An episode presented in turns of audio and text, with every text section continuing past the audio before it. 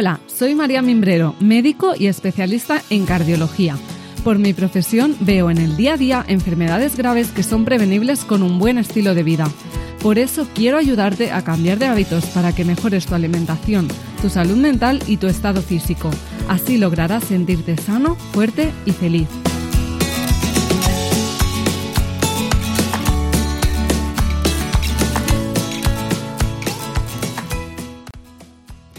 Bueno, estamos en el podcast de cambio de cambia de hábitos con María Mimbrero, que ya sabéis que hablamos de temas de salud, cómo cambiar de hábitos, de aceptación corporal, de salud mental, para que tengáis una vida sana y feliz. Entonces hoy tenemos eh, con nosotros a Valeria, que tiene un Instagram eh, muy popular que se llama Radiant Nutritionist eh, y nos, ella tiene un punto de vista de la nutrición diferente, em, no convencional, pero que a mí me gusta muchísimo porque lo que busca es eh, una salud mental, una salud emocional adecuada, autoaceptación y elegir los alimentos eh, de manera intuitiva, pero saludable. ¿No? ¿No es así, Valeria? Sí, muy bueno. Hola, gracias por invitarme. muy contenta de estar acá grabando esto contigo a la distancia. Yo estoy en Melbourne para contarles un poquito de, Chile, sí. pero en Australia, en Melbourne, ya que me vine para acá por temas de estudio y por preferencias. sí, genial. Em, para contarles un poquito entonces, cuéntanos, sí, cuéntanos un poquito de tu, de lo, como, lo que has estudiado y que te ha llevado a ser la nutricionista que, que eres hoy. Voy a tratar de resumirles un poco, ya que hasta para mí es un poco confuso. bueno, yo al principio estudié en Chile, en la Universidad del Desarrollo, estudié nutrición y dietética eh, de la manera tradicional. Pero para mí eh, siempre fue un desafío grande, ya que a mí no me hacía sentido, la verdad, la manera en que se aplicaba y se aplica, ¿cierto?, la nutrición de manera más tradicional, sin escuchar zona, sin tener este foco que tenemos nutricionistas como yo, diferentes, eh, del foco del paciente, ¿cierto? Escuchar a la persona. Entonces, a mí esto siempre me chocó mucho. Por lo que desde más o menos segundo año, y a mí, primero, lo que me motivó a estudiar nutrición era que siempre estuve como súper conectada con las plantas, eh, tener una alimentación natural, ¿cierto? Tener, em, eh, sanar a través de las hierbas, sanar a través de, de los alimentos. Y cuando entré a nutrición, no podía creer que en verdad me estaban enseñando a recomendar productos light, a, recomendar, em, bueno, el pan que tiene menos calorías, a contar calorías. Y eso era todo. Y el peso y la talla. Entonces, a mí la verdad me chocó mucho, pero también como tuve profesores que me inspiraron un montón y me ayudaron un montón. Porque una pregunta, ¿tú, crees que hay como dos corrientes en la nutrición, no? Igual. O sea... Está la corriente de la nutrición más, más tradicional, donde se enfoca 100% en la dieta, ¿cierto? Y, en las calorías, finalmente. Entonces, claro, el pan tiene menos calorías, entonces es el que se recomienda, pero tiene 15. Ya. Entonces... O sea, da igual que sea un procesado, que si tiene pocas calorías les parece bien a esos dietistas. Bueno. Claro, por ejemplo, acá voy a decir algo porque yo sé que gente de Chile nos va a escuchar. Em, en Chile hay un pan que se llama el pan perfecto perdónenme la marca, eh, un pan que tiene pocas calorías, ¿cierto? Y que la mayoría de las nutricionistas más tradicionales, que la respeto mucho, pero no lo comparto, eh, recomiendan este pan porque tiene muy pocas calorías. ¿Pones a leer los ingredientes? María, tú te morirías porque acá te conocen que saben que eres proveedora de la alimentación natural. Em, este pan tiene millones de ingredientes. Y, o sea, lo que se podría decir es que tiene masa madre. Imposible, no tiene. Ya, ya, ya. Eh, finalmente, claro, es un pan con muy eh, pocas calorías, pero muy poco valor nutricional, lo que yo lo digo. Sí, y comida muerta, ¿no? Yo es que los procesados es como comida muerta. Claro, o sea, tampoco me gusta catalogar, claro, es comida muerta entre comillas, obviamente que no sabemos que todos los seres humanos somos seres cíclicos y de repente nos vamos a comer que son un poco Sí, hombre, claro, o sea. Pero cuando están ya, ya estamos promoviendo este consumo, porque son light, por ejemplo, es cuando estamos mal. En Chile. Porque está. Claro. Porque está enfocado en la restricción calórica, ¿no? El, en, en, bajar calorías a cuesta de lo que sea, ¿no? A cuesta de los alimentos que sean. Claro. Entonces es una corriente. Y yo cuando nutrición, yo decía, chuta, es que estoy no lo que yo estaba buscando y me bajó, haría una crisis, ¿ya? Y claro, claro. el segundo año. Y me vine a Australia, el 2012. Y viajé un tiempo, lo pasé bien, qué sé yo, pero me di cuenta también, empecé a hacer cursos 2012, donde no existía esto en Sudamérica, la verdad, y en Australia era un la alimentación holística, la alimentación emocional, la alimentación natural. Entonces yo aproveché y me puse a leer un montón. Y ahí también, bueno, yo ya ahí me hice vegetariana también, entonces empecé todo este camino, ¿cierto?, de aprender mucho más. Y eh, sin entrar en detalles muy personales, pero yo también tenía una vida, una vida personal eh, con muchas emociones, tenía varios problemas familiares y me empezó a como también eso estaba interfiriendo en mi bienestar, en mis decisiones en mi autocuidado, entonces yo no podía creer que la carrera no me diera esto, esta herramienta. Pero aún así quise volver a terminar mi carrera porque obviamente como profesional de la salud, yo quiero saberlo todo, y quiero saber fisiología, quiero saber y quiero tener todas estas herramientas para poder ayudar a las personas de una manera completa, porque si yo solamente estudio que el cielo es azul porque el cielo es azul, no me funciona. Eso. Tienes dos puntos de vista y entonces tú te puedes hacer tu, tu mapa mental de qué de qué coges de cada uno, ¿no? Claro. Entonces ahí volví y seguí estudiando nutrición, terminé mi carrera eh, y siempre desde que volví poniéndole mi semilla más natural, o sea, cuando teníamos que hacer algún trabajo, yo siempre hacía investigaciones en alimentación natural, ¿cierto? En, mis prácticas siempre trataba de ahí hablar más con los pacientes, tener ah, una relación más sana y todos estos años yo cada vez que teníamos vacaciones me dedicaba a hacer cursos, me dedicaba a irme a hacer cursos o me dedicaba y también en el día a día, ¿cierto? Como profesionales de salud sabemos, porque muchas personas me, me, me preguntan qué estudio, porque quieren, qué sé yo. Acá es muy importante también la experiencia personal, ¿cierto? Y también eh, experiencia con los pacientes. Eh, y ser busquilla, yo le digo, buscar arte. No sé si ustedes saben ese término en España, pero es estar siempre buscando algún curso que te llame la atención y quizás ese curso vas a tomar cosas y cosas que no. Sí, y te vas haciendo tu, tu, propia manera de, trabajar, ¿no?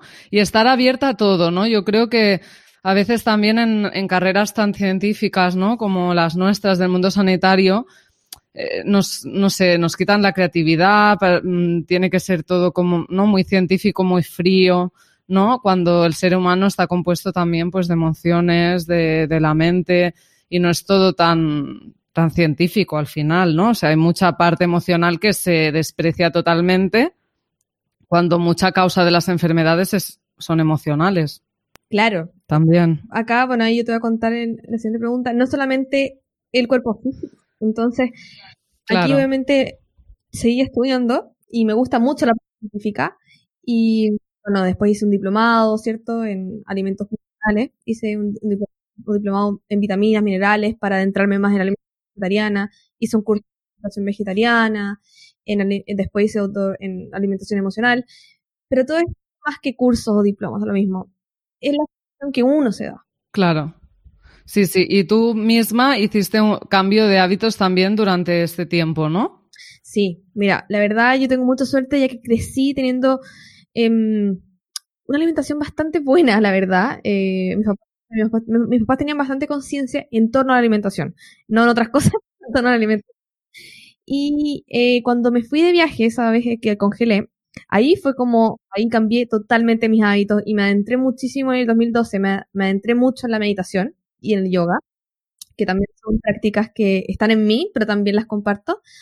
Y eso me empezó, claro, eso empezó a despertar mi propio bienestar y de cómo está todo unido. Y yo misma, por ejemplo, sin entrar en detalles, tenía muchos problemas estomacales, muchos, muchos, María. Y yo acudía a muchos gastroenterólogos, no sabía qué hacer, qué sé yo. Y bueno, se me sanaron solitos con esos cambios. Claro, es muy común. Mm, también ahí dejé las pastillas anticonceptivas y me di cuenta también cómo sistema hormonal estaba totalmente manejado por eh, un fármaco. Eh, cambió mucho mi, mi, mi, mi bienestar. Sí, sí, sí, sí. Jo, qué interesante. Entonces, cuéntanos un poco eh, cómo, cuál es tu enfoque de la nutrición, así en resumen, y cómo lo abordas con tus pacientes. Ya, aquí voy a tratar de resumírtelo. Sí. Yo, como te estaba contando, tengo dos partes. Trato de unir lo científico con lo holístico, porque no es una parada de la otra, ¿cierto?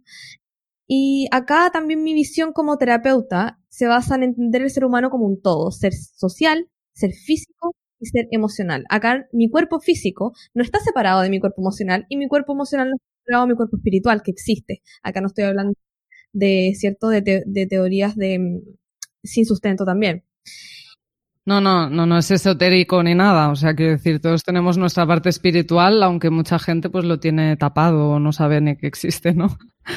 Claro, y ojo, acá cuando yo hablo de mi ser espiritual, no hablo de estar meditando todo el tiempo, de estar haciendo yoga, quizás no. Estoy hablando de estar conectado con, conmigo mismo y de, y, de, y con, con, mi propia fe de mí misma y estar conectado con todo lo que sea también. Eso es ser, espiritual. Y saber separar el ego, ¿no? Claro, y saber identificar, porque todos tenemos el ego, entonces saber identificar está, cómo lo manejo. ¿Ya? Y desde ahí, a través de esto, conectar con la alimentación, que es algo muy importante para mi autocuidado, es esencial es un sistema donde yo trato de alcanzar un máximo bienestar. A través de cómo, ¿cierto? Adoptar hábitos que te den felicidad y bienestar versus enfocar en solamente controlar los números. ¿A qué me refiero El peso, las calorías, la, la, cantidad, la cantidad de kilos, ¿cierto? Yo estoy totalmente en contra de eso, estar pesando la comida, por ejemplo. Aceptar y respetar la diversidad eh, natural de cada cuerpo. Esto ya lo vamos a adentrar más adelante. Bien, comer de forma saludable e intuitiva, intuitiva respondiendo a las señales de hambre y saciedad de mi cuerpo. Ya, porque si yo no respondo a las señales de mi cuerpo, es muy difícil. Y eso es lo que pasa mucho con la alimentación totalmente enfocada en las dietas, que yo veo mi señal, porque no sé lo que es mi señal ya que estoy siguiendo una estructura. Claro, totalmente. Y también encontrar eh, disfrute, por ejemplo, en mi estilo de vida, en el movimiento, es esencial. Nosotros los seres humanos no estamos hechos para ser sedentarios. Pero disfruten el movimiento. Cuando ya le doy el foco de que esto es para bajar de peso, estamos mal. Claro. Que hay que, hay que sudar, hay que sufrir, ¿no? O sea, cada persona tiene que encontrar el movimiento que, que le hace disfrutar y, y, es como el cambio de actitud, ¿no? Hacia, hacia, hacia estar sano, ¿no? Es, no es eh, tengo que sufrir para llegar a un peso, sino que me quiero, me acepto y le doy a mi cuerpo lo que, lo que necesita, ¿no? Que es movimiento, movimiento que disfrute, unos alimentos que disfrute, aprender a cocinar, aprender a comer, a conectar. Claro, aprender a, conocer, a, conocerse. O sea, para mí, lo más principal aquí es el autocuidado. Entonces, eliminar las expectativas culturales, ¿cierto? Em, empoderar la aceptación. Sí, 100%. Mi bienestar. Esto, sí, sí, sí, sí. De hecho, mira, la siguiente pregunta venía en relación a la autoaceptación. Eh, ¿qué, opinas sobre la autoaceptación corporal y, el papel que tiene esto en, perseguir un, estilo de vida saludable y, alcanzar el bienestar y la felicidad? Bueno, para cerrar el otro tema, em, además, los últimos años he estado muy enfocada en la salud femenina, ya que esto está muy involucrado con lo que estábamos conversando. Sí. Eh, la autoaceptación corporal o la aceptación corporal, para mí, eh, va más allá de un número en la balanza, o qué talla de ropa soy, o cómo la sociedad me ha impuesto que me tengo que ver por algún estereotipo corporal. Los cuerpos perfectos no existen. ¿Qué es la perfección? Nos dice que es perfecto y que no es perfecto. ¿Quién inventó ¿Ya? Entonces es ir a algo mucho más antiguo, algo mucho más profundo que con todos los cambios que estamos viendo hoy en día, esto está empezando a cambiar, lo que es muy positivo. El foco para mí de la aceptación corporal debe estar en la salud. O sea que es en más que algo cuantitativo como kilos, es algo eh, cualitativo, comportamiento. Volviendo a la aceptación, acá yo trazo una línea como larga. acá no sé si me ves, pero aquí tengo, te veo. en una tengo me odio, ¿cierto? El lenguaje corporal que es muy importante, me trato mal, me comparo, todo esto de las redes sociales también. Hay mucho entonces, acá tengo una línea donde estoy mal y me trato mal. Y acá, final, tengo una línea del amor propio. Y yo lo que puedo hacer es llevarte al medio, a la aceptación, ya que no, no podemos estar en el amor, en la felicidad con nosotros. Pero si yo estoy en la aceptación, yo voy a tener una manera de cuidarme y de autorrespetarme muy diferente. Y, y, también yo creo que, o sea, tú las intentas llevar a la aceptación para que, para que hagan un cambio de hábitos a partir de ahí, que es mucho más fácil. Y luego con el camino que harán contigo o, con ellos mismos o con ellas mismas, conectarán, igual llegan al amor propio, pero esto ya es un trabajo personal que, que, que puede hacer cada uno, ¿no? Claro, y la aceptación. Ya se trata de el lenguaje, y no solamente conmigo, sino con los demás. Esto es muy lindo porque es tener también autocompasión, no solo conmigo y amabilidad conmigo, sino con alrededor de mí. Sabiendo que eh, confío en mí también. Entonces, ¿cómo esto se aplica a la alimentación? Cuando yo me acepto, ¿cierto? Y confío en mí, confío en mis señales corporales, confío en cuándo comer, confío en qué comer, confío en, en, cuándo, eh, confío en, en, todas mis señales, identifico y puedo em, manejar mi cuerpo de mucha mejor manera. Te permites conectar. ¿No? Te permites conectar contigo mismo, porque si odias tu cuerpo, ¿no? Porque todo el mundo odia su cuerpo, o sea, esto ahora la gente igual no se siente identificada. Una cosa, mírate al espejo y qué es lo primero que te viene a la cabeza si eres una persona que no has hecho un trabajo personal. Mira este grano, mira esta barriga, mira este no sé qué, los brazos no son adecuados, eh, tenemos unos estándares de belleza que aunque creas que no te afectan, cuando te empiezas a conocer a ti mismo ves que te afectan porque y, es algo que no es real, ¿no? No sé si estás de acuerdo que, que lo que se muestra en las revistas, todo esto no es real, son adolescentes. El cuerpo de la mujer también con los años cambia y tú no puedes eh, pensar que vas a tener el mismo cuerpo que con 18 años, con 30 y que cuando hagas ejercicio y adelgaces no vas a tener el cuerpo de esa entrenadora que estás siguiendo en Instagram. Mm, y acá el tema, ese tema que tú ahí mencionas, que es muy importante, el tema de la imagen corporal es algo que nos han impuesto. Nos han impuesto sí, sí, cómo debemos vernos, cómo debemos, que, la delgadez es lo que está bien, que tengo que tener tal tipo de piel, que tengo que... toda esta cosa de las redes sociales también confunde muchísimo. Últimamente, los últimos años, ha provocado muchos problemas en salud, como son los trastornos alimenticios, como lo son todas las enfermedades. Te juro, María, que es impresionante, pero yo el 90% de las pacientes que veo a diario, cuando les hago la pregunta de cómo te sientes con tu imagen corporal, la primera respuesta es negativa. Es me siento mal, me siento recuerda que tengo el rollo, que, que me quiero ver como una persona que no soy. O me con misma de hace muchos años atrás y queda lo mismo porque claro, claro. acá lo lindo de los seres humanos que somos seres cíclicos es que vamos cambiando, claro. ¿cierto? No somos Claro, y si pensamos que debemos tener el cuerpo de los 18, ¿no? Eso ya pasó y no pasa nada. Y, y de hecho, luego también está el tema que a mí me molesta mucho de la celulitis, ¿no? Cuando la grasa y la celulitis en las mujeres es un signo de, de salud incluso. O sea, tú cuando no tienes celulitis, a ver, hay ciertas personas con genética privilegiada o no, o sea, una genética diferente que no tienen, que será un 10% de la población, pero el resto, esto es un, un signo de, de, salud, porque de hecho cuando se pierde toda la grasa en personas con trastornos alimentarios, dejan de tener el periodo porque no podrían soportar un embarazo, ¿no? Y porque, porque no pueden tampoco soportar su propio sistema, si es algo súper eh, Entonces, para mí, la danza aquí, de, de, la imagen corporal, ¿cierto? Es más bien la conexión que tengo conmigo y cómo acepto y abrazo las señales de mi cuerpo y cómo yo eh, soy capaz de escuchar esas señales. Tener, tener como, como preferencia el número. Claro. Eh, me parece muy bonito esto que has dicho porque creo que si no te aceptas, no te permites conectar contigo mismo. No sé si, creo que si estás rechazando tu cuerpo, no te permites conectar con él, ¿no? Y entonces ahí no escuchas las señales eh, y, y, te enfocas en maltratarlo, ¿no? Voy a maltratarlo con una dieta y con este ejercicio a ver si se adelgaza ya este cuerpo porque lo odio, quiere que sea como otro cuerpo que no soy, ¿no? Claro, qué importante lo que dices ahí, porque cuando yo Em, no me quiero y entro en este ciclo que lo quiero nombrar en este momento, que es el ciclo de, la dieta también. Entonces no me quiero, odio, me trato mal, ¿cierto? Me, me culpo.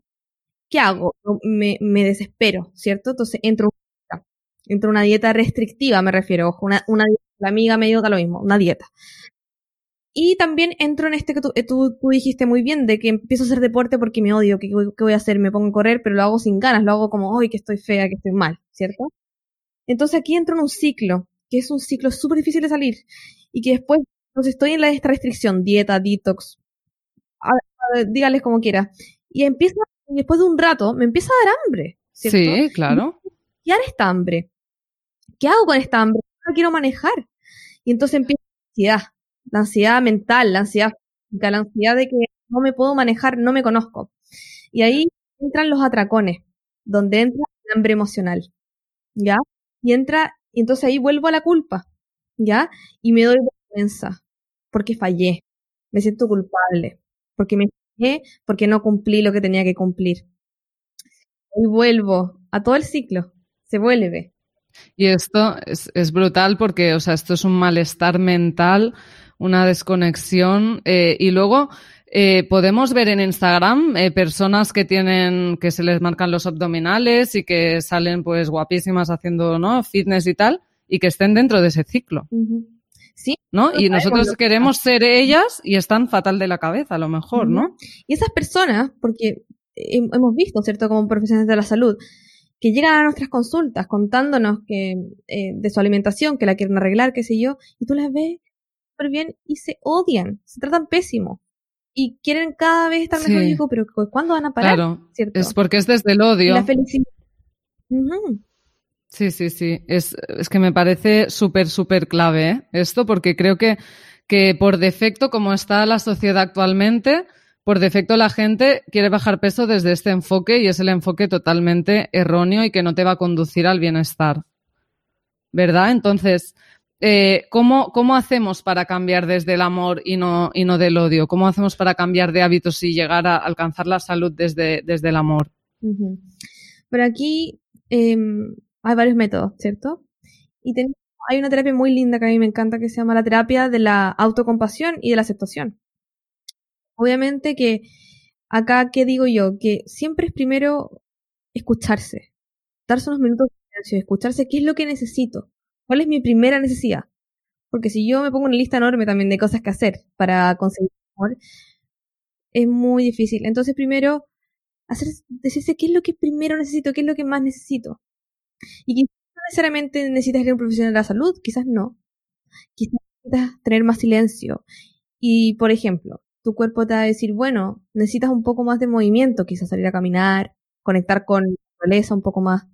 Y bueno, a partir y después lo segundo que va a hacer, mm, cocina mejor, cocina, o sea, cocínate más para que comas mejor, ¿cierto? Empezar de.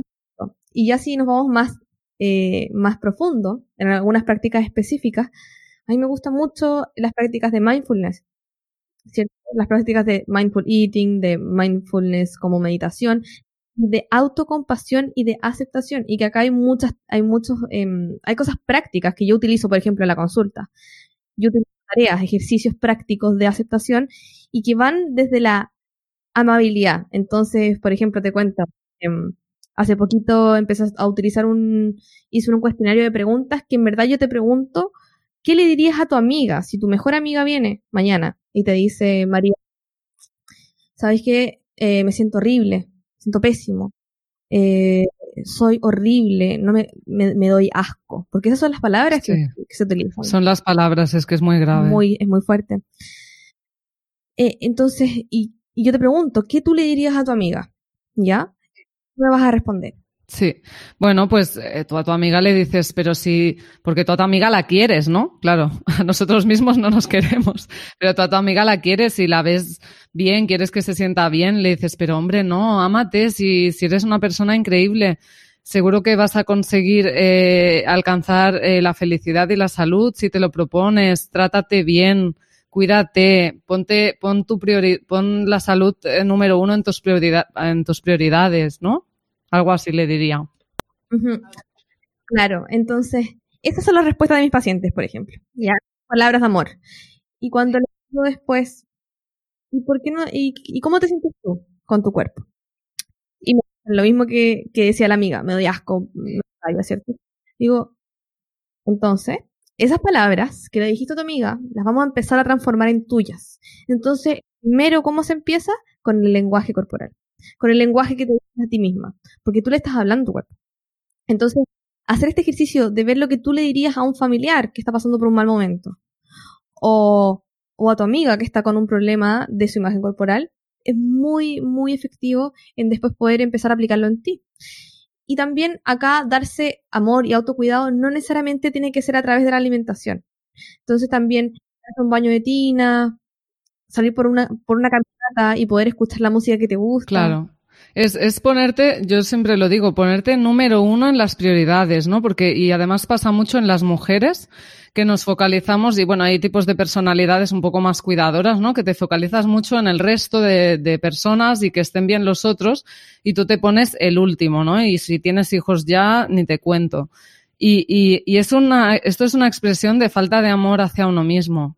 Y, y tenemos que ponernos número uno y cocinarse, eh, cuidarse, cuidarse la piel, ponerte tus cremas, tener tu momento para usar tus jabones que, que te encanten y los disfrutes. Cosas así, esto formará parte de tu cambio, ¿no? Y también eso que dijiste tan importante, el disfrute. Lo que ha pasado en los últimos años con la alimentación es que se perdió el disfrute. Se perdió el disfrute porque como entro en este ciclo de la dieta que ya vamos a conversar y soy inflexible conmigo, se perdió el disfrute los alimentos sanos y de los no sanos. Se perdió el total, ¿cierto? Lo mismo ha pasado un poco con el movimiento, con el deporte. Por ejemplo, no sé, yo disfruto demasiado hacer deporte, pero porque me hace demasiado, pero porque hago algo que me gusta también. Yo no podría hacer algo que no me gusta. Por ejemplo, no te miento, no, no, me, no me gusta correr. Entonces, no, yo no puedo ir a correr, no me gusta. claro, no. Me voy a caminar, me voy a andar en bicicleta, me voy a saltar la cuerda. Eso me encanta. Sí, claro, también es esto, ¿no? Que también hay muchas creencias limitantes de yo no sé cocinar, a mí no me gusta hacer deporte, yo no quiero, no soy buena haciendo deporte, no me gustaría ningún deporte. No, abre tu mente, cambia, cambia el lenguaje que tienes dentro de ti, contigo misma, y piensa que, puedes aprender cualquier cosa y que, igual disfruta, eh, eh, o sea, mm, te das cuenta que te encanta ir en bicicleta y no habías ido nunca en tu vida, ¿no? O, o, o acabas haciendo posturas invertidas de yoga porque pensabas que nunca lo harías y, al final lo acabas haciendo, ¿no? Sí, eso también es muy importante que dijiste de las creencias limitantes. Nosotros creamos creencias, pero aquí también, ojo, algo súper importante que, en torno a las dietas y el deporte. También a veces cre hay creencias limitantes en torno a eso. Hacen decir que yo estoy enfermo, que yo me voy a enfermar, yo me voy a morir, ¿cierto? Entonces, aquí tenemos que desaprender muchas cosas para aprender cosas nuevas. Tenemos que aumentar el espectro de nuestra mente para poder hacerlo. ¿Qué quieres decir ¿cierto? que vamos a enfermar? No te entendí. Por ejemplo, hay personas con sobrepeso, ¿cierto? Sí, y, sí, claro, no, no, si te focalizas. sobrepeso y obesidad ya están enfermas y se van. Entonces, ¿y por qué en, en, en la sociedad del, del, del mundo de la salud y todo se ha dicho? Entonces también las mismas personas que quieren cambiar no se, no se sienten capaces. No. Es que mm, yo cuando veo a una persona con sobrepeso correr es que mm, triple de admiración, porque lo que cuesta desde, desde este sobrepeso, ¿no? Y, y, y esto y tener, o sea, dar amor a todo el mundo, porque muchas veces es lo que dices, ¿no? Que en una consulta de un profesional de la salud, eh, a veces se trata a la persona con obesidad como es que tú estás así porque quieres y mira, es que te vas a morir y mira, no estás haciendo nada y te mereces comer lechuga hasta que adelgaces, ¿no? Y esto me parece un enfoque mmm, pésimo y que lo veo muchísimo también. Y también como nosotros mismos, eh, o sea, otros profesionales de la salud, eh, han catalogado a estas personas para que se sientan diferentes. Sí. Y, y eso es muy erróneo y, lo ha, y me da tanta pena cuando... Yo tengo personas en la consulta que llegan y me dicen, es que todos los profesionales de salud me han tratado pésimo. Ya. De que, es que... me tratan mal y me dicen que, que ¿cómo sigo comiendo así? Entonces, obviamente, así sí. la persona no va a cambiar, ¿cierto? Bien, no. acá no estamos buscando, como hablábamos antes, un cambio en el número, estamos, estamos pensando sí. en la salud y en el bienestar. En el bienestar. Y que... Y también, sí. Bueno, ahora vamos a pasar a esas preguntas. Sí, luego, luego pasamos, hablamos más de esto, que es súper interesante. Ahora te quería a ver mm, qué diferencia hay entre cuerpo sano y, y cuerpo eh, y, y, cuerpo normal, ¿no? Porque, o sea, es como que a veces nos hemos eh, puesto la imagen de que un cuerpo sano es el cuerpo con la tableta de chocolate, los músculos eh, tal, ¿no? Y, Y, no, o sea, un cuerpo normal de, de, no sé, si vamos a los años 50, las mujeres que salían en las películas tenían sus caderas, su, su barriguita, y, esto es el cuerpo normal de una mujer de, de según qué edad, ¿no? O sea, que tenemos que cambiar igual este concepto de que, de que el cuerpo sano es este cuerpo fitness que, mucha gente no va a poder conseguir porque no quiere ese estilo de vida o, muchas personas que tienen ese cuerpo ni siquiera están con un bienestar mental y físico. Claro, aquí el concepto que se ha impuesto de cuerpo sano y cuerpo normal está totalmente erróneo también. Todos ahora, lo último, yo te diría que 10 años, visualizan un cuerpo sano como un cuerpo fit, ¿cierto? Un cuerpo que lo ven como un cuerpo que come solamente lechuga y, que tiene que tener... odio, odio la lechuga que sola. Tiene que tener los eh, abdominales marcados, ¿cierto? Y que tiene que verse de Sí, sí. Eh, ¿Y en qué momento se, sí. se, se, distorsionaron tanto las imágenes? Me pregunto. Se distorsionó. Bueno, incluso cuerpos con anorexia, ¿eh? Esto durante años que yo de verdad que tengo una batalla con eso, que cuando veo los maniquís en, la, en, las, en los escaparates, me, me, es que no sé, o sea, no sé cómo puede ser legal eso. O sea, piernas de, de, mujeres que no se chocan entre ellas. O sea, a ver, las piernas de mujer se chocan entre ellas. No tenemos una separación de dos centímetros entre las piernas, entre los muslos.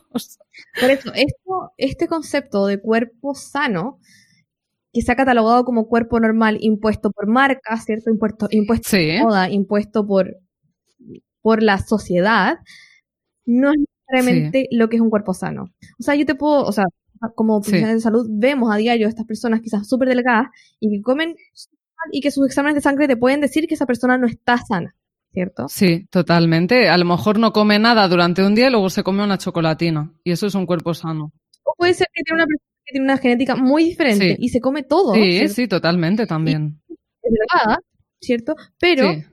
no necesariamente tiene buenos hábitos alimenticios y tampoco tiene buenos pensamientos, quizás, porque cuando uno come claro. de esa manera sabemos que afecta nuestra microbiota intestinal y afecta nuestro estado de ánimo. Totalmente, o sea, hay metabolismos y metabolismos y hay personas con un metabolismo que están delgadísimas y esto y comen fatal o tienen una relación de ansiedad con la comida y, ah, mira, esa persona está sana, ay, qué suerte, comes lo que te da la gana, pues igual no es una suerte porque estás comiendo fatal, tú te ves bien físicamente y te estás machacando el cuerpo realmente, ¿no? Claro. Y el comer saludable y el comer bien o tener buenos hábitos de vida nos va por el peso, ¿cierto? Es lo que estamos no. hablando. Y lo mismo acá yo quiero nombrar algo, por ejemplo, cuando hay personas sobrepeso, seguro un, un parámetro que debería ser para mí retirado de los criterios diagnósticos, que es el IMC, el índice de masa corporal. Lo catalogamos al tiro como una persona enferma o como una persona no saludable o con alto riesgo de algunas enfermedades, lo cual ya está comprobado, comprobado que no es así. Vale. ¿Ya? Y esto, esto aplica para personas muy delgadas, ¿ya? Personas muy delgadas que son muy delgadas por genética y no necesariamente tienen ningún problema. Sí, no, no, no, totalmente. No tienen un trastorno alimenticio. Sí, tenemos como que aprender a aceptar todos los tipos de cuerpos y no, y no asociar, según el peso, el grado de salud, ¿no? A eso voy. Y también esto, lo que nosotros, eh, o lo que los profesionales de salud les han dicho a estas personas en las consultas, esto tiene un impacto a nivel físico, psicológico y fisiológico de la persona. Lo cual ya te pone en un nivel muy vulnerable. Entonces acá, con estas personas que, por ejemplo, están teniendo un problema con su peso, tenemos que tener ultra cuidado en la comunicación, ¿cierto? Y ayudarlos en, en sus hábitos. Y ayudarlos no de manera cuantitativa. No. A mí no me sirve de nada a esa persona de una manera estructurada. A mí no me sirve de nada pesar a esa persona no. y darle más estrés. No. no. me sirve de nada. No. Eh, no, hacerles cambiar de hábitos eh, y, y, que tengan una conducta de amor con su cuerpo y que, que conecten, que puedan conectar. Y, luego el peso que tengan al final, pues, pues da igual. Pues eh, será el peso que tengan. Seguramente no será eh, un, un, un, IMC normal, ¿no? En una persona que ha tenido un sobrepeso muy grande. Pero esa persona estará sana, se meterá nutrientes buenos, se podrá mover, se encontrará bien, se encontrará bien a nivel mental. Y puede ser que aún siga siendo gorda, digo la palabra entre comillas, por, por otras personas, ¿no? Y la persona, no, si es que este, este es mi aspecto, saludable, saludable, soy así, ¿no? Y, y, uh -huh. y me acepto y me quiero. Uh -huh. Y claro, como estábamos hablando antes, cuando viene esa aceptación, ¿cierto? Esa aceptación el autocuidado viene al tiro, es como una base. Sí. No necesariamente tengo que estar atento de un parámetro que me dice las guías saludables, ¿cierto? De peso, que ese es mi peso normal. No, no. Pero mi analítica esté bien. Mientras mi corazón esté funcionando correctamente. Totalmente. Mientras mi estado de ánimo esté bien. Mientras, por ejemplo, yo tenga mi menstruación bien. Porque la menstruación es un signo de salud yo me sienta con energía y yo me sienta que puedo hacer todas las cosas que yo quiero hacer. Totalmente. y además cuando ven un peso mm, objetivo, ¿no? O sea, yo también estoy súper en contra del peso como, como parámetro, porque además si piensas, yo digo, si piensas en adelgazar, no vas a adelgazar.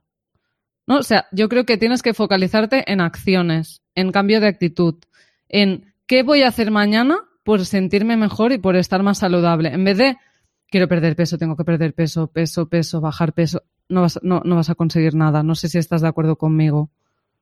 Estoy de acuerdo. También lo que siempre digo a mis pacientes, no es que yo no te quiera ayudar a bajar de peso. Quizás.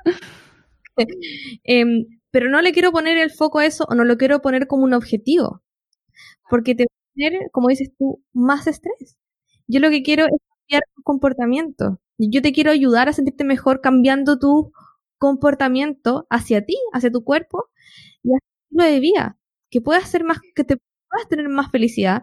Y bueno, va a venir quizás la baja de peso, quizás no va a venir tú creías que era. Para mí el balance de peso es el balance entre lo que dice mi cuerpo físico, mi cuerpo emocional y entre mi confort intestinal. Eso es para mí. Totalmente. Y realmente, supongo que tú lo has visto en la experiencia con tus pacientes, realmente la bajada de peso viene cuando no te enfocas, ¿no? O sea, normalmente estas personas acaban sintiéndose mejor, supongo, ¿no? Y, con menos peso y, alcanzan el bienestar. Claro, o sea, mira, yo para ser muy sincera, les digo a mis pacientes que voten la balanza de, peso. Sí. Y me cuentan cómo se sienten con su ropa. Y te puedo decir que claramente sí. La mayoría me dice que, que bajó de peso porque lo siente en su ropa, ¿cierto? O que sí que ese, la, y la verdad lo que más me gusta es que esa persona que llegó con un foco de decirme, vale, que yo quiero bajar de peso, que quiero bajar de peso, me termina al final del, del tratamiento, o lo que sea que hacemos, eh, me termina diciendo, no me termina ni siquiera nombrando el peso. Y eso me hace más feliz porque me dice que se siente bien, que tiene una menstruación bien, que siente que hace deporte tres veces a la semana porque le gusta, porque está contenta, contento haciéndolo, que se mueve porque lo siente necesario y que se alimenta bien que se conectó con eso y porque le encanta ahora cocinar y también se permite, ¿cierto? Se permite comerse algo fuera de su de, de los, sus hábitos y lo acepta y es necesario. Pero aquí, ojo, lo que yo siempre le explico a mis pacientes, permitirse cuando se transforma en un hábito ya no es permitirse. Sí, claro, o sea, hay una, hay una línea ahí, ¿no? De, de que tú tienes que saber cuando ya es adicción o cuando estás eh, queriendo ese alimento para sustituir una emoción negativa, ¿no? O, cosas así, pero que si dices, mira, hoy es sábado, yo por ejemplo hoy he hecho un bizcocho que lleva azúcar. He dicho, mira, no me quiero arriesgar con la receta de ponerle menos azúcar a ver si me va a salir mal. Y digo, pues mira, lo hacemos así, no pasa nada, si no es mi habitual. Y me lo voy a comer tan a gusto y no se va a convertir en un hábito. O sea, esto es cuando ya tienes una, una relación con la comida adecuada, ¿no? Claro. Entonces, aquí eso mismo, no se trata de, de que me permito a diario porque se transforma en un hábito, que no quiero que se transforme en un hábito, pero también quiero que se transforme en algo que tú te puedas permitir sin culpa. Hmm. Y lo disfrutes. Y que también a diario tú sepas cocinarte y tengas esta conexión. Y también no le digo a otras personas que hay personas que me dicen, vale, es que a mí no me gusta cocinar. ¿Ok? Pues tú, ahí yo te voy a enseñar a agarrar diferentes herramientas para tú adecuar la alimentación a lo que más se adecue a ti y lo que se acomode a ti. Aquí que las personas tengan que acomodar a nosotros como profesionales de salud, eso no, está bien. Y, pero, pero sí acomodarnos a ellos. Claro. Y no sé, con esto del cocinar, no sé si yo tengo la perspectiva correcta, pero creo que hay una creencia limitante también ahí, ¿eh? De que muchas personas piensan que cocinar es ponerse a hacer un guiso de tres horas o algo así, ¿no? Y, y creo que a lo mejor si les decimos la palabra preparar tus alimentos, es otra cosa, porque, por ejemplo, yo cocino cosas rapidísimas, porque, a ver, mm, somos profesionales, yo no tengo tiempo tampoco, o sea, eh, entonces, tengo mis herramientas, es triturar, no sé qué, meto esto en el horno, lo corto, lo, o sea, hago cosas eh, muy sencillas que yo qué sé, si las personas no quieren decir la palabra cocinar, es preparar tus alimentos. Y creo que es una herramienta indispensable preparar tus alimentos para, para tener una alimentación saludable, porque también conectas con esos alimentos, eh, los disfrutas más cuando los comes, porque sabes que les has puesto tu cariño, les has puesto las mejores ingredientes. Eh, no sé, o sea, creo que nos podemos adaptar eh, a que hagan cosas más sencillas, o sea, que desmitificar esto de que cocinar es una cosa como súper complicada. No, claro, o sea, a eso iba. Como obviamente que a las personas uno les va a decir que tienen que hacer, no sé, un kitsch de no sé qué, porque no. Sí. También, yo, la verdad, no me muero nada en cocinar. También me organizo de repente. Digo, no tengo tiempo entonces, claro, el domingo me hago un pan, me hago granola, pero no es necesario hacer cosas tan complicadas. Yo me hago un par de vegetales sí. y los tuesto ahí al horno y listo, punto. Sí, sí. Es que eh, hay que desmitificar esta creencia limitante también, que, que que, que, es un drama y también creo que es súper importante eh, explicar el cómo, ¿no? Porque la gente le dices, mira, haz esta dieta, pero no le explicas cómo tiene que hacer la lista de la compra, cómo tiene que ir a comprar, dónde se consiguen los alimentos eh, mejores, cómo hay que organizarse, ¿no? El batch cooking, todo esto es, es una herramienta, supongo que tú a tus clientes les, les das estas herramientas, ¿no? Receta fácil. una despensa. Claro. Y, y, el cómo, ¿no? Y la despensa, ¿no? El tema despensa, ¿no? Como... Claro. Es muy importante lo de la despensa. Claro, yo cuando tengo la despensa llena de todo, yo puedo cocinar cualquier cosa. Ahora, si no tengo nunca de nada, pues no, no se me va a ocurrir que, que, con qué alimentarme, ¿no? Bueno, pues eh, Valeria, hablemos de qué significa la no dieta, porque claro, esto se puede malinterpretar y, y yo a veces hay, mm, eh, o sea, mm, personas en redes sociales que dicen no dieta, pero claro, a veces transmiten una, una imagen a lo mejor a la población general de que puedes comer los ultraprocesados que quieras y que está fatal comer saludable. No sé, creo que es un tema delicado y que hay que transmitirlo de la forma adecuada. Ya, voy a tratar de resumirte el tema de las no dietas para primero Sí. qué Sí. es una dieta, porque acá también yo utilizo el nombre dieta más científicamente como alimentación. Pero culturalmente el término dieta es utilizado para una dieta restrictiva, ya sea una dieta de moda, ya sea la dieta que la amiga te pasó, ya sea la dieta que el doctor te recomendó, ¿cierto? Ya sean estas dietas de moda que están afectando muchísimo a todas las personas de em, con problemas físicos y psicológicos, ¿ya? Eh, y antes esto está conectado con el ciclo de la dieta, ¿cierto? Eh, del cual es muy difícil salir, ¿ya? Y al decidir romperlo, el camino es un poco más, un poco más largo, pero es a largo plazo. Se queda contigo para Sí. ¿ya?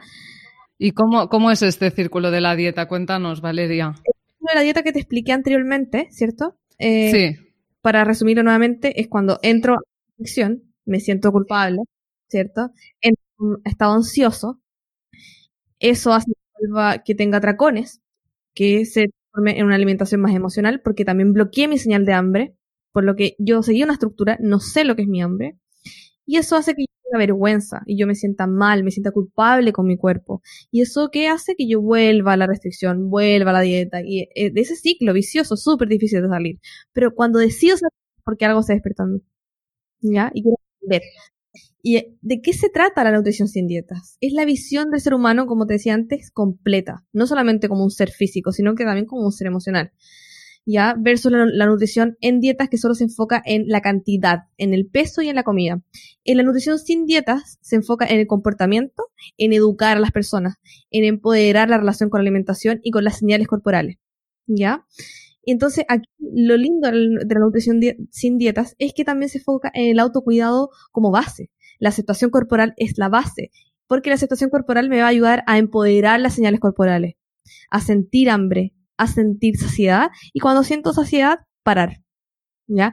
También, acá con la nutrición sin dietas, eh, podemos identificar cuán- cuándo es hambre emocional. no, no. Ya, porque la nutrición sin dietas, la verdad, perdón que te interrumpa, significa, significa aprender educación Claro. nutricional. empoderar, ¿no? No es eh, yo voy al nutricionista y que me diga lo que tengo que comer y ya está, sino que yo creo que eh, es un problema también de la medicina, ¿no? Y de, y de los profe- profesionales de la salud que ahora está muy de moda que hay que empoderar al paciente, no tú le tienes que decir lo que tiene que hacer, sino que le tienes que dar la información para que elija y una palabra que me parece súper importante es que adquiera responsabilidad sobre su salud. ¿No? O sea, yo soy el responsable de mi salud y yo puedo cambiar esto y yo con mis cambios eh, puedo cambiar mi salud, de, incluso en personas enfermas, ¿no? O sea. Y qué importante eso que dices, porque le iba a decir ahora, como el único ah. cuerpo eres tú. Yo aquí sí. voy a ser el 0,1% que te va a dar el y te voy a dar herramientas para que tú te empoderes de tu cuerpo y tú puedas tener herramientas y que no dependas de mí ni de ningún profesional de la salud. Obviamente que aquí estamos cuando nos necesites y no sé, si tienes alguna patología o algo que te pasó o, o, estás embarazada, ¿cierto? Y necesitas un poco más de ayuda, pero que tú sepas en tu vida diaria cómo manejar tu bienestar. ¿Ya? Y acá algo que vuelvo a decir y siempre lo digo en mi Instagram y en todos lados, la nutrición sin dietas no significa ser pro obesidad o pro malos hábitos alimenticios. Todo lo contrario. Sí, sí, sí, sí, es, es conectar, es que es conectar. Eh, eh, y, esto creo que se malinterpreta porque a veces no hay algunos posts que cómete las galletas que quieras, no sé qué. Esto no es conectar. O sea, porque cuando quieres comer muchas galletas es que igual tienes un problema emocional que estás queriendo tapar, ¿no? Cuando tú amas tu cuerpo, tú sabes lo que le va bien, lo que no le va bien, tú quieres nutrirlo con lo mejor, ¿no? Y, y sabes que comerte un paquete de galletas es basura para tu cuerpo y que no te, y luego te vas a encontrar mal y que, no, porque el azúcar te da estos subidones, luego estos bajones, también está relacionado con problemas en la microbiota. Igual hay, claro, hay algo que igual hay que tener mucho cuidado con el lenguaje porque no significa que como una galleta, por ejemplo, o dos galletas se hagan of course. cuerpo. claro, claro. El concepto hoy en día de la alimentación limpia, la alimentación sucia, también es algo que está erróneo, ¿ya? Porque yo de vez en cuando voy, me compro un paquete de galletas y me como un par de galletas, no me va a hacer nada. Pero cuando ya se forma una alimentación emocional y me lo como con ansiedad y me lo como rápido y me lo como todo, obviamente que hay un estrés que está pasando en mi cuerpo, no lo voy a digerir. ¿Ya? Me va a generar claramente un problema en, a nivel de microbiota, a nivel del sistema inmune, a nivel emocional. Y cuando eso más encima se transforma en algo que hago a diario o varias veces por semana, ¿cierto? Como un problema. Pero si yo empiezo, perdón, si yo empiezo a permitir en cuanto, ¿cierto? Y sin dar el concepto, mira, esta galleta es tóxica y me la como de vez en cuando porque me dan ganas perfecto, pero también cuando yo empiezo a conectarme con las señales de mi cuerpo y con mi autocuidado, mis decisiones también van en línea con mi cuerpo. Entonces, me dan ganas de algo dulce, me hago mi brownie mío, ¿cierto? O sea, me lo hago en la casa con azúcar, como dices tú, un bizcocho, todo lo que tú quieras, pero me lo hago. Es totalmente esa conexión con el alimento, sin quitar que de vez en cuando va a pasar lo otro, pero no tan seguido como quizás está pasando hoy en día. Totalmente, Valeria. Eh, justamente te lo iba a decir, pues soy fatal porque no para de interrumpir, ¿eh? Como vamos con el un poco de retardo, es horroroso, lo siento. Pero te iba a decir justamente esto, que cuando te conectas, cuando te encuentras bien, cuando comes los alimentos adecuados, te dejan de apetecer ciertas cosas, ¿no? Y, y, y, no es que sea una restricción, ¿no? Porque yo a veces en el trabajo, ¿no? No me quiero, siempre están trayendo cosas insanas, ¿no? Y no me quiero comer unas galletas tal, pero es que yo, yo elijo no comérmelas y la gente se piensa que es que estoy a dieta o algo. Es que yo no elijo eso y un día pues me elegiré preparar mi bizcocho de limón que me he hecho hoy. Y ya está, es desde la elección, ¿no? Y, y desde cuando te encuentras tan bien que sabes que ya no te apetece eso, o sea, estás conectando y no quieres ese alimento, ¿no? Para ti. Claro. Y sin quitar que, no sé, por ejemplo, yo llevo años comiendo súper natural porque me gusta, porque me encanta hacerme mis dulces yo. no quita que de vez en cuando, no sé, mi novio compre unas galletas, ¿cierto? Normales del supermercado. Qué rico voy y me quedo feliz y contenta. Claro que sí, es que no, no pasa nada. Eh, vale, entonces, eh, pasamos de tema. Em, dime, dime, Valeria. Nada, para cerrar iba a decir algo solamente para que la gente se resuma, eh, ser nutricionista sin dieta o anti-dieta significa que yo voy a escuchar a mis pacientes, a identificar las barreras y miedos y caminar con ellos, ¿cierto?, en el camino para crear una relación amable y compasiva con ellos y con la alimentación. A eso como de resumen. Sí, qué, qué bonito. Y es, es, eh, hacerles de guía, ¿no? Y, y, ponerles en ellos el peso, porque antes lo iba a decir, ¿no? Que las personas buscamos las soluciones en el exterior cuando las soluciones están en el interior. Lo que pasa es que no estamos conectando con nosotros mismos y, y por eso no encontramos estas soluciones, ¿no? Voy al nutricionista para que me solucione, voy tal, ¿no? Pero es que soy yo, si, si es que soy yo el que tengo el poder sobre, sobre mi salud, ¿no? Eh, bueno, el siguiente tema creo que ya lo hemos medio tocado, ¿no? Que, que es eh, aceptar todos los cuerpos, eh, pero perseguir la salud física y mental, ¿no? Creo que más o menos, no sé si quieres hacer algún otro apunte sobre este tema. Creo sí, que sí, sí. Lo hablamos bastante. eh, lo hablamos bastante, solamente volver a mencionar que no es una cosa separada de la otra. ¿Cierto? Nuestra alimentación también va a influir en mi microbiota, sí. es un tema que a mí me apasiona, sí. la microbiota, ¿cierto? Va a influir en mi microbiota, entonces va a influir en mi estado sí. de ánimo. Y bueno, sí, no hemos hablado tanto del tema de, de, de, la salud mental, ¿no? O sea, cómo, cómo alcanzar este, o sea, cómo nos afecta a nivel mental eh, nuestra alimentación. Quiero que ese tema es tan largo, María, que nos va para sí. otro. para otro capítulo. Resumen. Cuando estoy en una restricción, ¿cierto? Cuando estoy sí. restringiéndome en esta mentalidad dieta y no me, me, permito, eso también afecta a mi microbiota. Ostras, imagínate. No, no, es uh -huh. que es brutal. ¿eh? Yo, desde mi experiencia, cuando comes saludable, tienes más claridad mental, te encuentras mejor a nivel mental. Eh, y, y, no sé, te encuentras más ligero, más, menos pesado, todo, todo es más claro, no sé. Son, estos son sensaciones subjetivas, ¿eh?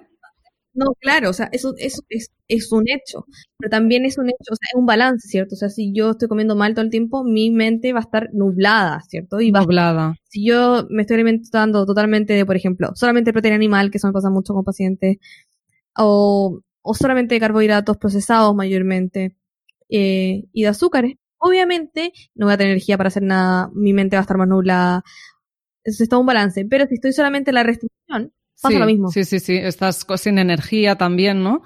Entonces, por eso mucha gente, cuando pasas a una alimentación saludable sin dietas, eh, cambia tu mente e incluso puedes cambiar tu vida, ¿no? Porque empiezas a ver todo con más claridad, tienes más energía para hacer cosas. O sea, que cambiar de alimentación te puede cambiar la vida en, en muchos aspectos, ¿no? Porque cambia tu, tu mente también.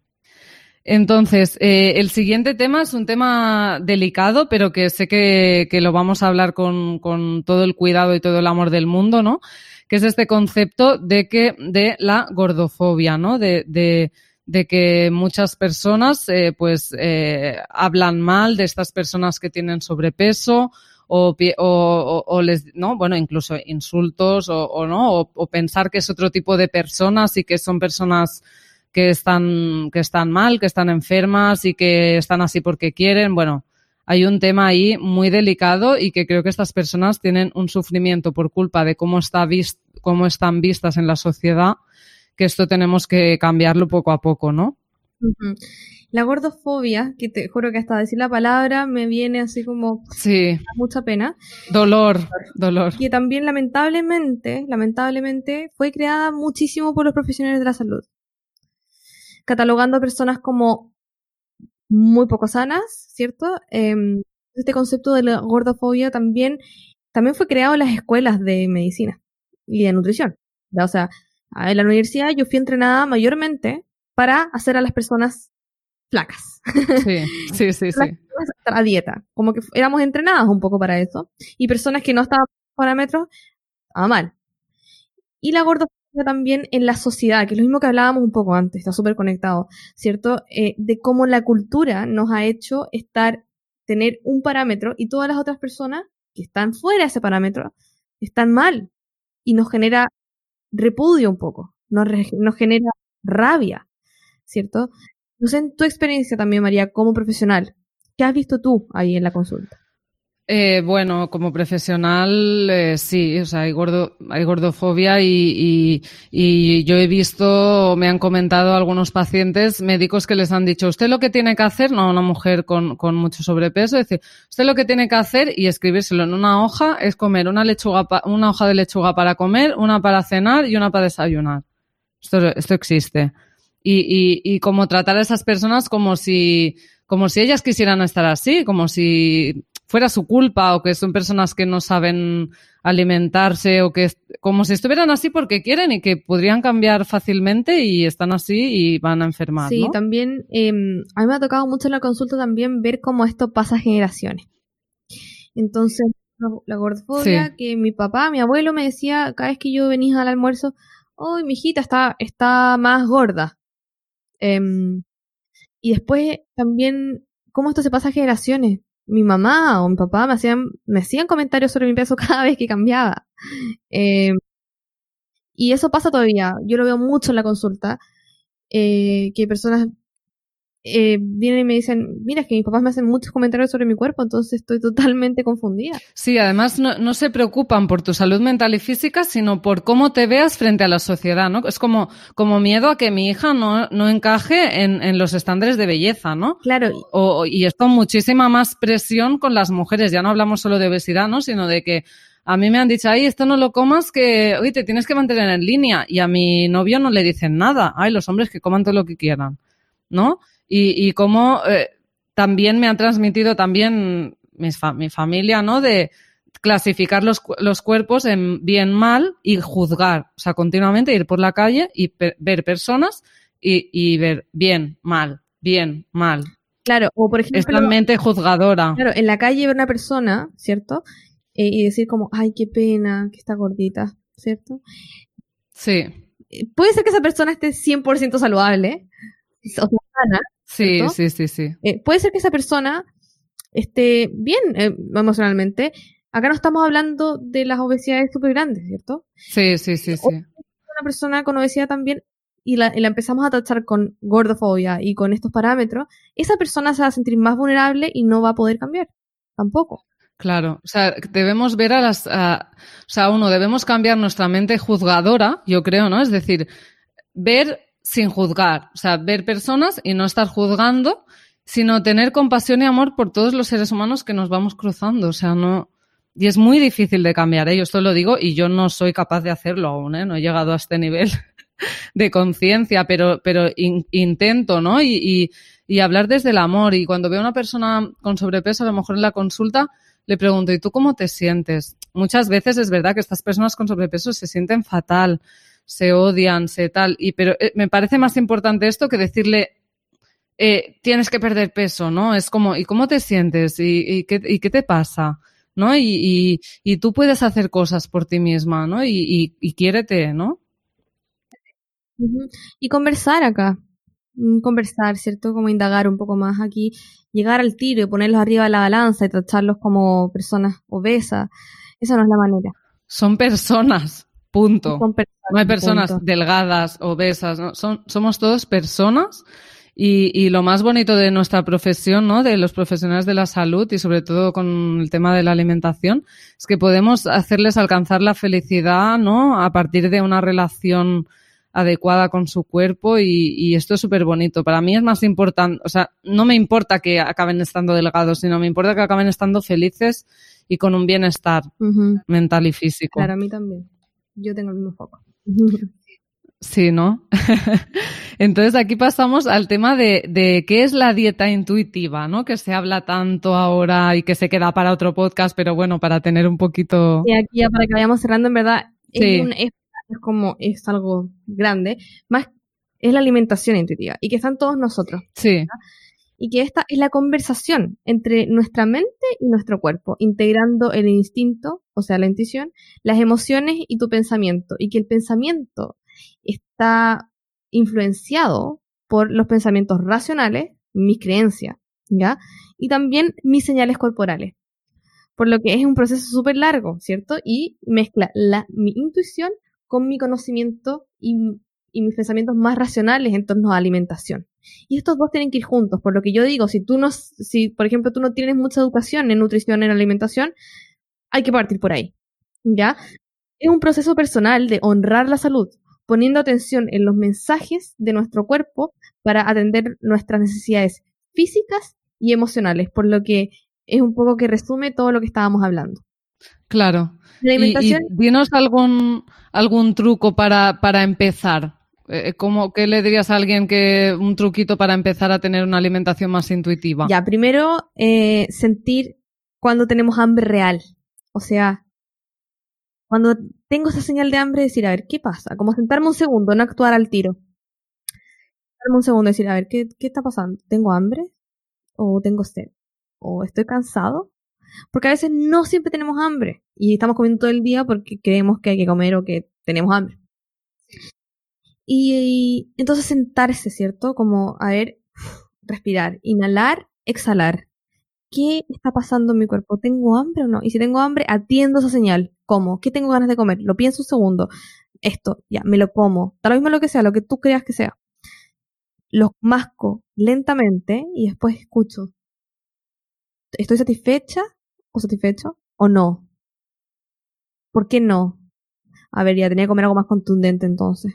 O estoy bien. O me di cuenta que en verdad esa hambre no era hambre y que en verdad tenía ganas de tomarme un té y sentarme. Y descansar. Entonces aquí es atender las señales del cuerpo. Y la alimentación intuitiva para, por ejemplo, personas que, que la verdad no están muy interiorizadas en esto, tiene 10 pasos. La verdad es algo bastante largo. Pero ¿de qué estos 10 pasos? Del autoconocimiento se tratan. De aceptar las de aceptar el cuerpo, de todo lo que hablamos, la verdad. Es claramente un proceso. Llegar a la alimentación 100% intuitiva es primero educar, educación en nutrición, en salud, aceptar tus emociones, atender tus emociones, atenderte también. Es, es, un trabajo personal interno, ¿no? Eh, muy importante. Yo no creo que haya llegado a, a, esta, dieta intuitiva tan, tan bonita como tú la describes, porque a veces me como un dátil y no sé ni por qué me lo he comido. Pero... Pero es que también es súper importante decirte, por ejemplo, yo llevo una alimentación súper intuitiva, pero somos seres humanos, somos seres cíclicos. Hay momentos que hay momentos totalmente, como yo le digo, un poco fuera de mí, ¿ya? Y que todo nos pasa, sea, yo no soy superwoman. Y somos seres cíclicos, pero para mí entender que estoy en un momento más vulnerable y saber que quizás no voy a atender las señales de mi cuerpo como quizás me está diciendo mi cuerpo y sentarme en esa emoción también me hace como empoderar cada vez más esa intuición y decir como, bueno, vale, está todo bien, mira, da lo mismo. Claro, Claro, no, no entrar en el círculo de la culpabilidad, sino, mira, tú no pasa nada, sé que estoy un poco más estresada y, y a lo mejor mañana ya nos sentamos y nos, y nos desestresamos, meditamos, hacemos una clase de yoga y todo estará mejor, ¿no? Claro, y quizás puede tener unos días más bajones, pero lo estoy aceptando, me siento en eso. Sí, sí, en vez de estar conmigo, decir como, no, no, no, tenés que salir de ahí, no está bien, no. Que esto va, va, muy en relación con el mindfulness, ¿no? De, de, de, de, aceptación del presente, de rendirte, ¿no? Porque al final estamos siendo, siempre en una lucha continua y en una resistencia a todo que, que, que, que es, que es, carga muchísimo. Bueno, Valeria, eh, hemos hablado una hora y seis minutos. Yo hablaría mucho más rato contigo, pero creo que es demasiado ya para nuestros oyentes. Me, me, ha encantado hablar contigo. Si te quieres despedir de, de, de la audiencia. Sí, muchas gracias a todos por escucharnos. Gracias a ti, María, por invitarme. En verdad, una instancia muy especial sobre todo por lo que estamos pasando todos por un momento de cambio importante mundial, ¿cierto? Sí. Espero que les haya servido mucho, mucho la información. María, una profesional maravillosa, así que muchas gracias y te lo juro que me da tanta ilusión ver a otro eh, del área de la salud en esto mismo. Y cada vez más eh, fe y más feliz. Sí, sí, a mí también, a mí me hace súper feliz ir encontrando personas como tú. Y de hecho, ¿dónde te pueden encontrar eh, mis oyentes? Ah, ya, mi Instagram es Radiant Nutritionist. Eh, y ahí está mi página web, tengo una página web que ya está casi lista, una nueva que estoy haciendo. Así que ahí me puedo encontrar. Y, y bueno, yo hago consultas online para todas partes, en inglés y en español. Y eso puede ser para Europa, para donde estén. Así que, bueno, por mi Instagram, ahí ven mi agenda online y ahí pueden agendar una horita conmigo. Genial, seguro que, que más de una eh, quiere, quiere trabajar contigo porque tiene que ser eh, súper especial. Bueno, un abrazo y damos por terminada esta charla.